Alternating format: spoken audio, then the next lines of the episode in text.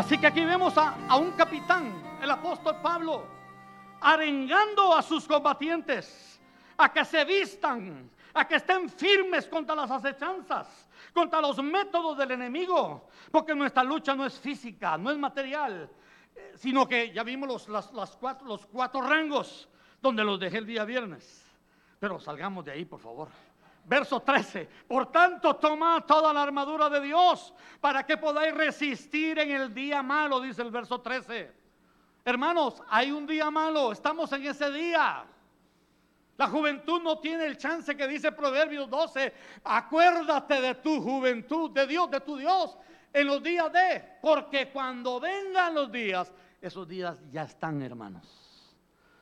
El abismo abierto, sus fauces. Hermano, el pecado corre como cloacas. Estamos rodeados, hermanos. Y esta humanidad tiene que ser tratada, tiene que ser despojada. De lo contrario, no sobreviviremos, hermanos míos. Y lo, lo lindo es que habiendo acabado todo, está firme. Hermanos, esto no es de todo el tiempo. Esto no, no vamos a estar así batallando. Como yo supe de un predicador que me les dijo tanto.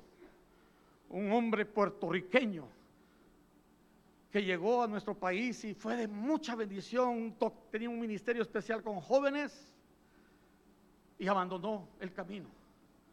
Y alguien lo encontró en Miami y le dice, hermano, ¿qué pasó? ¿Por qué abandonaste? Fuiste un heraldo, nos, nos animaste. ¿Sabe qué dijo? Me cansé de estarme restringiendo. Me harté de estarme fingiendo algo que no soy. Me cansé de estar reprimiendo mis deseos de la carne. Se acabó eso. Ahorita estoy a rienda suelta. Lo llamaron por la prensa, por la radio, los pastores convocándolo. Hermanos, esto no va a ser todo el tiempo. Habiendo acabado todo. Hay un límite, como Jesús dijo cuando lo fueron a coger en Getsemaní. La hora de las tinieblas y de las potestades ha llegado. Tienen su hora, tienen un tiempo, un periodo. No es toda la vida, hermanos. Como un guerrero obediente debemos ponernos la armadura antes de ir a la batalla. Hay que vestirnos para la lucha espiritual y no hacerlo puede ser peligroso y mortal. Notemos, hermanos, que cada pieza de, las arma- de la armadura es un cimiento, son fundamentos de la vida cristiana. ¿Cuáles son? La veracidad, la verdad, la justicia, la paz, la fe, el evangelio, la salvación y la palabra de Dios. O sea, estamos hablando de cimientos para estar firmes y no ser movidos. La instrucción entonces es, el primer arma es el cinturón de la verdad. Estad pues firmes, ceñidos vuestros lomos, verso 14. Si queremos vencer a nuestros enemigos, empecemos con la verdad. El cinturón tenía un rol primordial porque por un lado mantenía unidas todas las partes de la armadura, como la vestidura o túnica para movilizarse libre y seguro, y por otro el cinto sostenía la funda de la espada. La verdad debe estar muy cerca de nosotros, hermanos. La verdad es la autorrevelación de Dios, de Dios mismo en Cristo y la palabra de Dios. Es una persona, yo soy el camino, la verdad. Pero es interesante esa palabra verdad aquí, la palabra griega traducida como verdad, ceñidos con la verdad. En las traducciones al español es la palabra griega aletheia, como de aletear, pero es aletheia con H, E, A, E, I, A.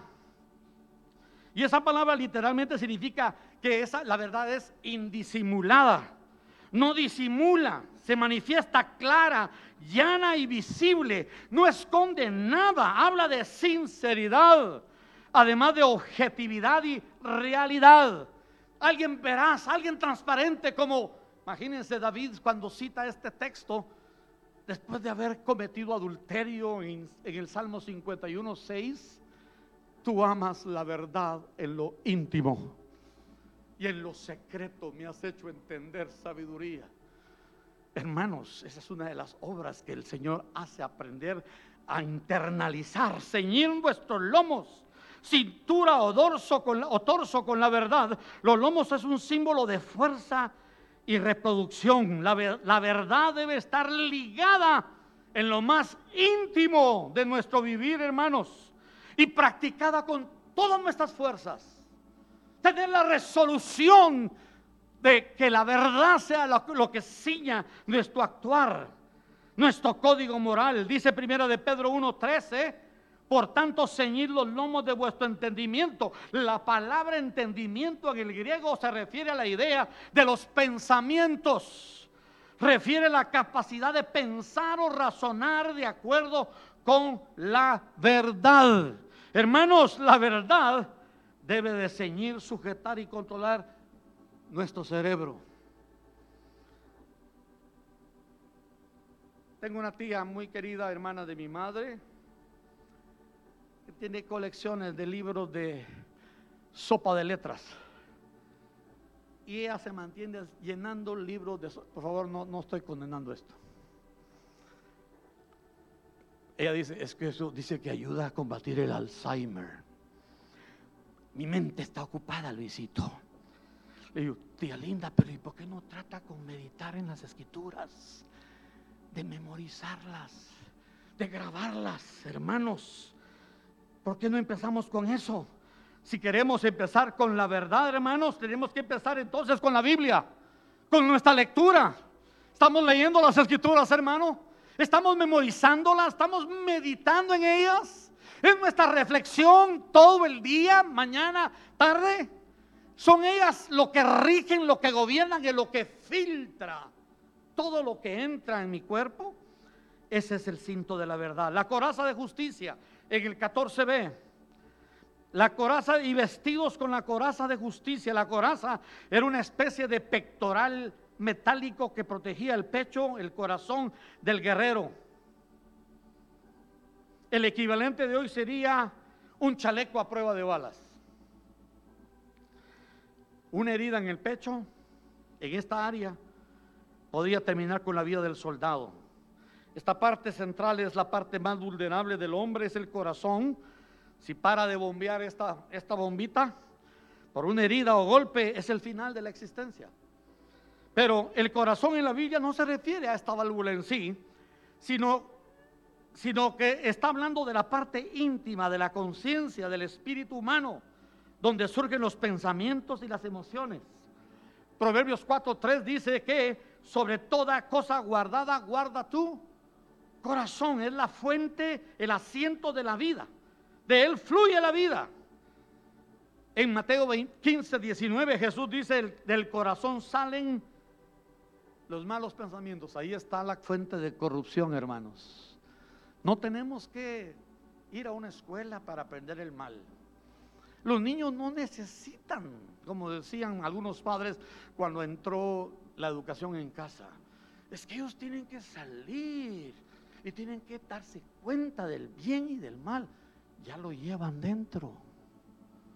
Solo tienen que aprender a verlo y que el Señor les muestre lo que hay en sus propios corazones. Y este versículo nos pone a todos bajo el banquillo de los acusados, hermano, porque todos pecamos y no es justo ni uno solo. Todos tenemos intenciones perversas. Todos tenemos en algún momento alguna maquinación. Y el acusador es Satanás que delante de Dios señala nuestras bajezas. Pero Cristo en la cruz satisfizo la justicia de Dios y todo el juicio que merecíamos cayó sobre él. Él pagó el precio con su sangre. Nos compró del mercado de esclavos y nos declara justos delante de Dios y Dios mismo en esa coraza nos dé como que nunca hubiésemos pecado.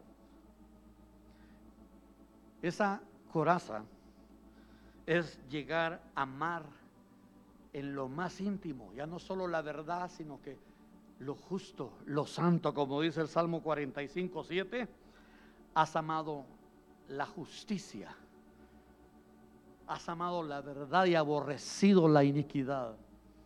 Eso es algo mucho más profundo esa coraza de justicia es recibir un corazón puro, una conciencia limpia de pecado ante Dios, los hombres y el acusador de los hermanos. Nadie puede salir a la batalla, hermanos, con la cola machucada, con, con colas. Si hay fallas, pecados, durezas, el enemigo nos va a derribar. Debemos arrepentirnos, confesarlos. Verso 15, calzado los pies con el apresto del Evangelio. El calzado romano era una especie de bota de cuero reforzadas con clavos de punta para darle a los guerreros agarre al terreno. El calzado es esencial para un soldado pues protege sus pies y le permite avanzar en la batalla. Tenían que ser zapatos no nuevos, sino zapatos ya domados, decimos, ¿no? Ya vencidos, ya moldados a la horma.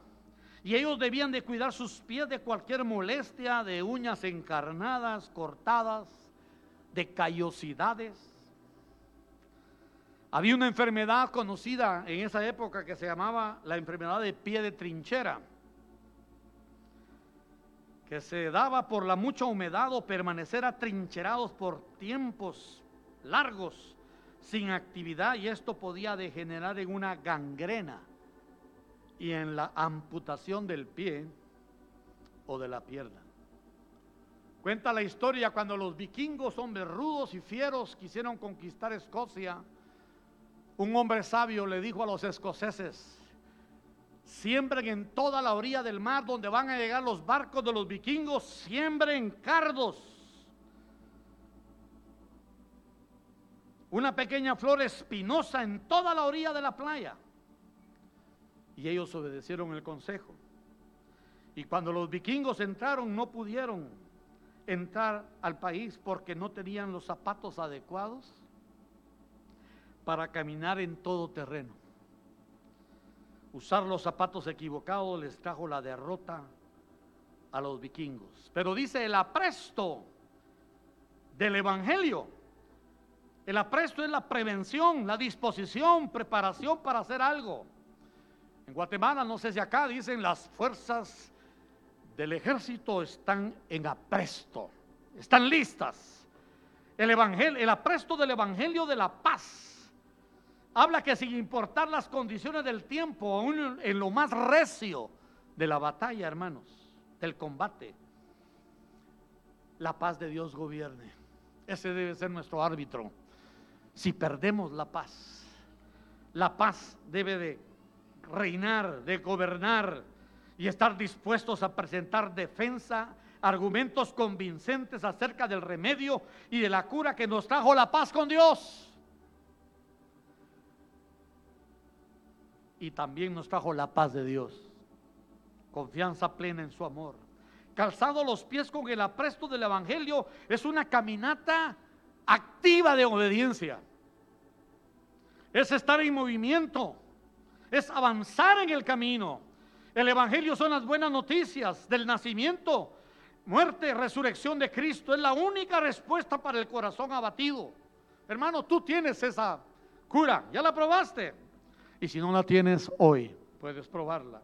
Solo los que obedecen el mandato de proclamarlo en sus vidas, en medio del fragor, en medio de conflictos, Dios les tiene una bendición especial, como dice Isaías 52, 7 cuán hermosos son los montes, son sobre los montes los pies del que trae alegres nuevas, del que anuncia la paz, del que trae nuevas del bien, del que publica salvación, del que dice a tu Dios reina. Amén, hermanos. Los tiempos de crisis. Año 80, mi familia tuvo un trágico accidente. Yo fui salvo en el año 78. Una tragedia. Mi padre iba conduciendo, muere mi madre de 41 años y un hermano de 12. Mi familia se acababa de bautizar en el año 79. Ahí se bautizó mi amada esposa, mi suegra, mi mamá y toda mi familia. Una tragedia. Nosotros venimos de un contexto ultra católico. Mis padres Allá en Guatemala usamos el término para los que son extremadamente católicos, les dicen cachurecos. Eso eran los rodenas, cachurecos. Íbamos a misa iban, celebrábamos, mi papá tenía un altar a uno de los Cristos de Guatemala. Y en esta tragedia toda la familia anunciaba, Luis y su padre, yo tenía ya 18 años, 20, van a emborracharse porque éramos religiosos, pero también gozábamos de los deleites de la vida. Y hermanos, esa muerte, que fue una tragedia, que fue un espanto, que algo que sacudió nuestra casa, nuestra familia, se convirtió en un testimonio público de nuestra fe en Cristo. Mi madre fue enterrada en nuestro pueblo, fue un entierro, hermanos, monumental. Nunca habían visto buses de la iglesia local donde íbamos, del colegio cristiano donde estudiábamos. Hermanos, eran filas y filas. Yo no estuve presente en ese funeral, pero me contaron. Hermanos, toda mi familia, de la parte de mi madre, ellos fueron alcanzados a la luz de esa tragedia. Y esa tragedia sirvió de pie, de plataforma para presentar el Evangelio de la paz. Hermanos, no importa el combate y la tragedia que estemos pasando. Es una oportunidad de estar prestos, atentos. Ah, en medio de la crisis conocí un predicador que parece que acaba de morir. Un hombre que anduvo en drogas ¿Sabe qué hacía ese hombre cuando iba en un bus o donde anduviera y él veía un accidente y llegaban sirenas y la gente se amontona? Se ponía a predicar. Señores, lo que ustedes ven aquí, usaba hasta el muerto de ilustración. Este es el fin del hombre. Era un predicador presto en medio de la tragedia. Hermanos, que no le resistamos al dolor, a la angustia, que no protejamos a nuestros hijos del sufrimiento. Porque Jesús por lo que padeció aprendió la obediencia. La vida es dura, hermanos, y deben hacer y sufrir todo lo que Dios tenga para ellos, para que aprendan a hallar el consuelo. Como dice el apóstol Pablo, con la misma consolación con la que yo los consuelo a ustedes, ustedes van a consolar a otros. Yo puedo hablarle a alguien que ha perdido a una persona. Yo sé lo que se entiende, yo sé lo que se percibe, ese dolor y, en las situaciones que me perturbó por varios meses. ¿Por qué mi madre murió trágicamente? El, acta de difusión decía muerte por trauma y politraumatismos en la cabeza. Mi amada, que éramos novios en esa época, vistió a mi madre porque nadie en la familia quería hacerlo, estaban todos en shock. Pero fue una oportunidad gloriosa para presentar que hay esperanza, que la muerte no es el fin de la historia, hermanos. Verso 16, sobre todo tomad el escudo de la fe con que podáis apagar todos los dardos de fuego del maligno. Los historiadores refieren que el escudo era alargado de más de un metro de largo y 75 de ancho, que cubría desde las espinillas abajo de las rodillas hasta la altura de los ojos. Esto protegía de flechas encendidas con aceite que causaban daño y dolor al caer en el cuerpo. También le servía de muralla, de protección, de ataques de jinetes a caballo o en carruajes, piedras u otros materiales. El escudo es un componente protector cuyo, cuyo uso y aplicación, hermanos, está controlado por el soldado. Era algo que ellos metían el brazo, era parte de, y era algo que ellos lo usaban continuamente para protegerse. Porque el resto de las otras partes de la armadura estaban colocadas en el cuerpo y quedaban libres, pero el uso del escudo requería destreza, habilidad, esfuerzo para portarlo, para sostenerlo y para defenderse de los ataques y de los dardos. Podría decirse que es la primera línea de defensa, aunque las otras piezas podrían aflojarse o debilitarse, el escudo no podía perder. Por eso la exhortación es sobre todo tomar el escudo de la fe. La palabra fe, pistis, nos habla de todo el sistema de verdades de la palabra de Dios. Estar persuadido por su credibilidad tener convicción, confianza, constancia en tal profesión, ese escudo de la fe es el producto de una vida que ha recibido un amor de la verdad. Y le ha tomado la vida entera, la lectura, la meditación, el estudio sistemático, pasar por el IMH. Aunque sea una escuela de, de botas, hermanos. Aunque sea una escuela de botas. Pero hermanos, así es. Hay algo, algo, adicional que aprenden estando adentro. Mis hijos fueron estudiantes externos. Creo que se perdieron de algunas cositas. De unos tratos como el matrimonio. Si quieres llegar a la meta, cásate a pronto, rápido. Porque el matrimonio te hace, te hace ir a la meta o salir, huir, salirte del barco. Por eso es que qué dicha hermanos, que ellos aprendan a echar ese cimiento, que tengan ese fundamento. Porque afuera, hermanos, hay ideólogos, hay hombres con filosofías, con ideas, queriendo bombardear a nuestros hijos y ellos deben de tener sus convicciones personales. Y eso solo lo tienen cuando tienen una percepción, un panorama y un entendimiento de los caminos de Dios. Esa es la fe, el escudo de la fe, hermanos fruto de la, lectura, meditación, del estudio, es lo que le da una firme adhesión a la verdad revelada y provee una visión de todo el consejo de Dios. Y es cuando Dios mismo se convierte en nuestro escudo, como dice el, eh, Proverbios 35. Tus mandamientos, he amado tus mandamientos, por eso tú eres un escudo para librarme.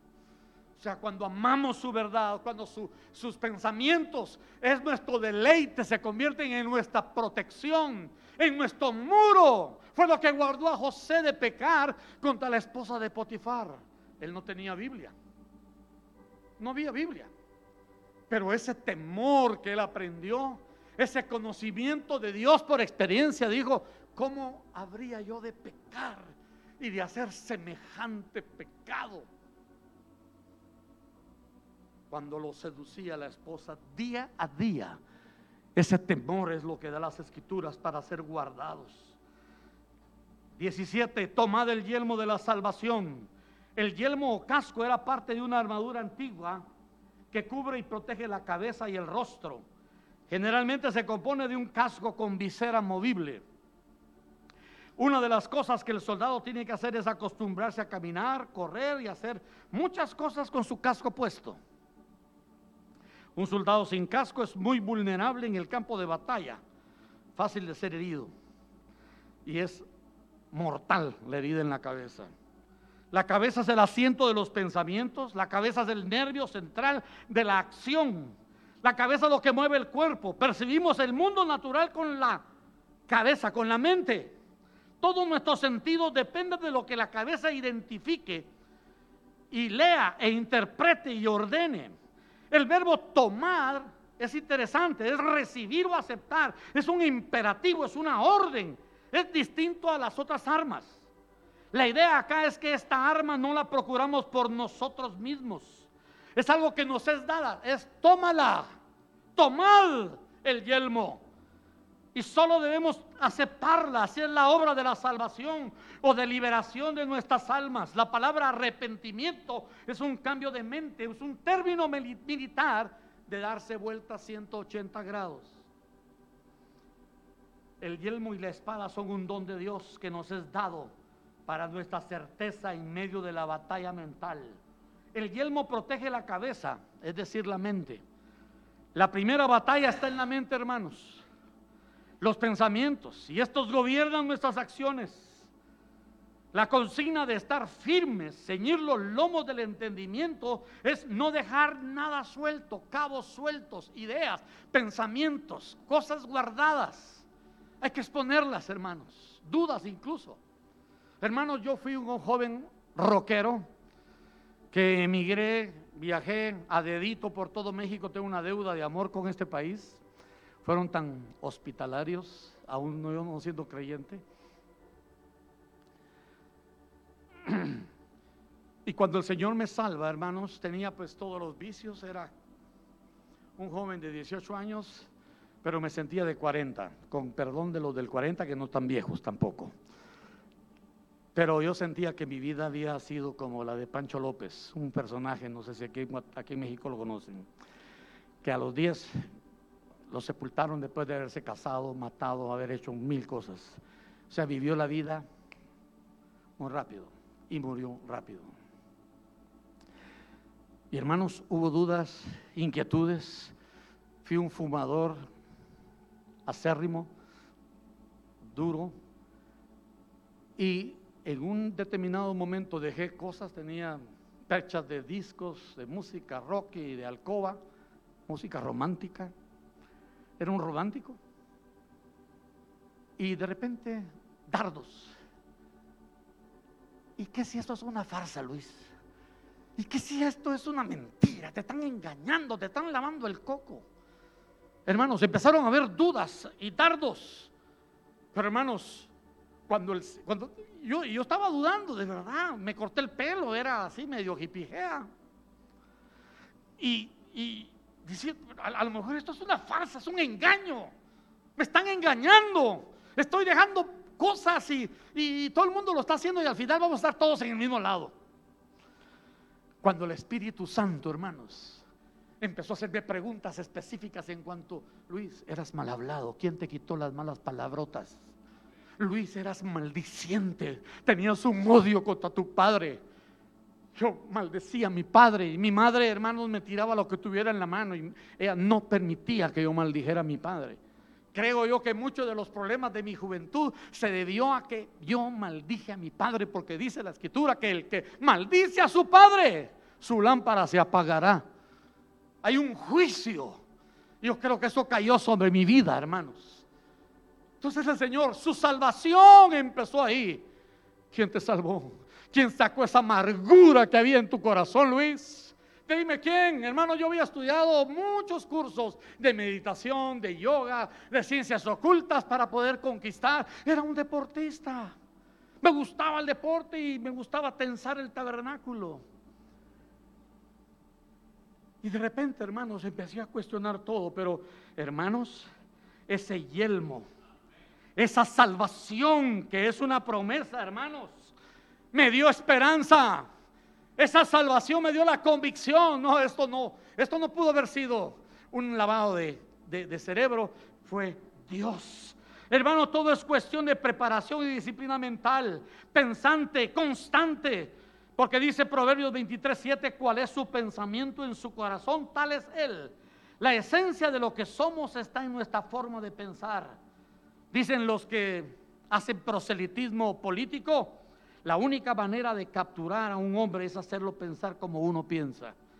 Las personas se capturan con ideas, con armas. Las fortalezas para los argumentos están aquí, hermanos. Necesitamos un milagro, que el Señor cambie nuestra mente y podamos tener una transformación. Es factible, nos laven el cerebro para bien o para mal las doctrinas izquierdistas, las doctrinas de demonios. Imagínense el, gran conflicto de cambio de género. La doctrina que, perdone que la tocamos el día viernes sin mencionarla, la liberación femenina. Wow, libres al fin del yugo del marido. Hermanos, es diabólico. ¿Cuánta mujer está siendo expuesta y vulnerable por no reconocer ese principio de que tiene una cabeza a quien honrar. ¿No es así? Qué, bello. Hoy vimos a unos niños en una mesa muy lindos, una cosa bella, pero hubo una pequeña refriega en la mesa y la niña hizo un berreo, hermanos, usted sabe qué es lo que pasa cuando uno mira algo así, ¿verdad? Uno quisiera dar un consejito o decirle, no me la permite un momentito con usted testigo y vamos a tratar eso. O sea, hay medicina. Yo recuerdo un hermano, Jaime Sabio, iba en un bus y una niñita que iba en los brazos hacía un berreo escandaloso y la señora le pegaba, le escupía, la señora va a calmarla, no podía. Y el hermano allí viviéndola, se bajó la señora, él se bajó y él llevaba su librito de la eh, instruye al niño. Y le digo, señora, ¿le puedo regalar este libro? Mire, este le, le va a ayudar, usted no se imagina. Hermanos, eso es lo que hace cuando el Señor nos establece en la verdad, nos liberta. Hermanos, nos cambia. Hermanos, ojo, como dice el segundo de Corintios 4, con lo que entra en nuestra cabeza, con lo que vemos y percibimos con los cinco sentidos, que son las avenidas del alma, las imágenes, la pornografía.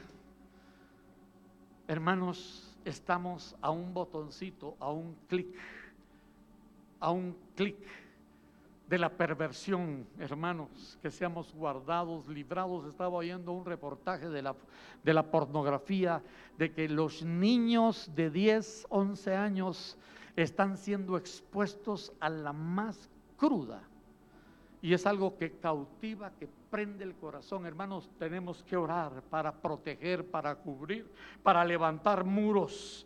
Pero hermanos, que tengamos la esperanza, como dice Primera de Tesalonicenses 5:8, somos del día, seamos sobrios y vistiéndonos con la coraza de fe y amor y justicia y con la esperanza de salvación como yelmo.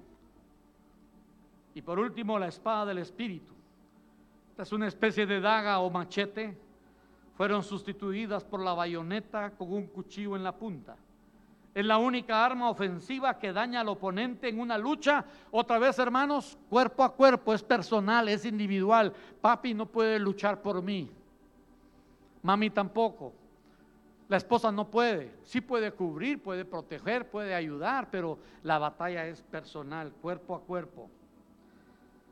La espada del Espíritu no es nuestra, es el mismo término de Hebreos 4:12, la palabra de Dios es viva y eficaz, más cortante que toda espada de dos filos, y penetra hasta partir el alma y el espíritu, las coyunturas y los tuétanos, y discierne los pensamientos y las intenciones del corazón. Hermanos, no es nuestra. La espada del espíritu es el fruto. Es el fruto, hermanos de alguien que ha, que, alguien que ha depositado dentro de sí la palabra, alguien que ha atesorado, que ha guardado, ha meditado, ha experimentado, como dice Colosenses 3:16, la palabra de Cristo more en abundancia en vosotros, enseñándoos y exhortándoos unos a otros en toda sabiduría, cantando con gracia en vuestros corazones al Señor con salmos e himnos y cánticos espirituales La espada del Espíritu es del Espíritu. Él nos la va a dar en el momento que la, necesitamos como Jesús. Él no solo citó la Biblia, fue la palabra que Dios, el Padre, le dio. Y fue esa palabra la que hizo que resistiera el enemigo y lo dejara por un tiempo.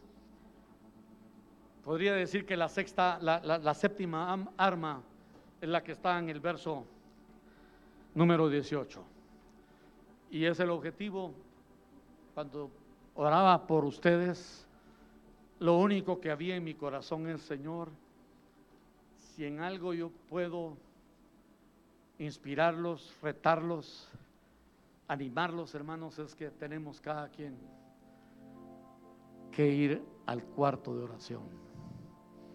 Dice en el verso 18, orando, hermanos, todo tiempo, dice. Todo tiempo. ¿Qué es todo, hermanos? Todo tiempo. Hermano, entonces, ¿cómo así? ¿Tengo que en el trabajo también? ¿En el carro? Todo tiempo. O sea, la continua expectación y dependencia en todo tiempo. Con toda oración, acción de gracias, una oración de petición, una oración hemos oído hasta de las cosas sencillas. Señor, un pequeño problemita que tengo. Señor, tengo una duda en mi corazón que me está batallando. Toda oración y súplica en el Espíritu. Pero no se queda ahí velando. Hermanos, necesitamos ser despertados. Yo le contaba en el programa de radio que fuimos robados entraron los ladrones hablando de estar dormido espiritualmente. Fíjense que esa noche que entraron los ladrones en mi casa, el Señor había puesto en mí la inquietud de velar la vigilia de la noche. Yo tenía que trabajar al siguiente día y no aguanté.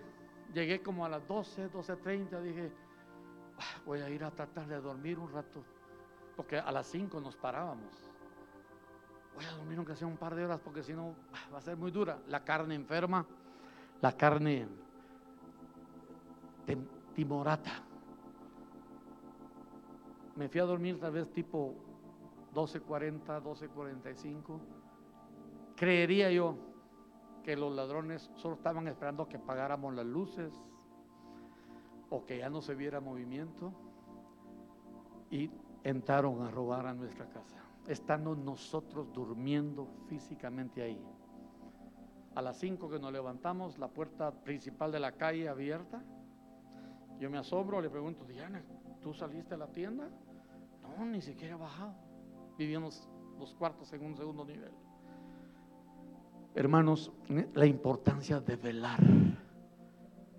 Y últimamente he estado ahora, como les decía, no he estado respondiendo, he fallado en esto, pero en los últimos años y meses el Señor me ha llamado a velar. Vea usted la vida de Jesús. Él solía irse a los lugares desiertos y pasaba la noche. El otro día empezaba el día y corría. No sé si usted ha experimentado eso, pero yo ya lo he experimentado. He pasado la noche. Es el, el Espíritu de Dios, hermano. No puedo decir, ah, yo muy espiritual. Hermanos, orando, leyendo las escrituras, meditando, recitándolas, hablando y ya amanece y empieza el día y seguimos de largo. Lo animo a que lo practique.